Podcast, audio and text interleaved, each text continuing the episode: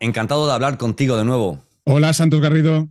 Jesús Sánchez, secretario general de ADIP, Asociación Española. Sí, así es. He estado viendo, Jesús, que vuestra asociación de instaladores es la que concentra el mayor número de metros cuadrados de material que se instalan en España, de construcción seca, aislamientos y revestimientos decorativos, y también la instalación de la mayor superficie de aislamiento en la envolvente en sistemas de fachadas ventiladas y SATE. Sí, efectivamente, estás en lo cierto. Y además eh, sois la representación sectorial del instalador en España desde COE. Estáis promoviendo una nueva norma UNE para poder disponer de unas pautas de actuación reconocidas por todos los instaladores que intervienen en la construcción seca.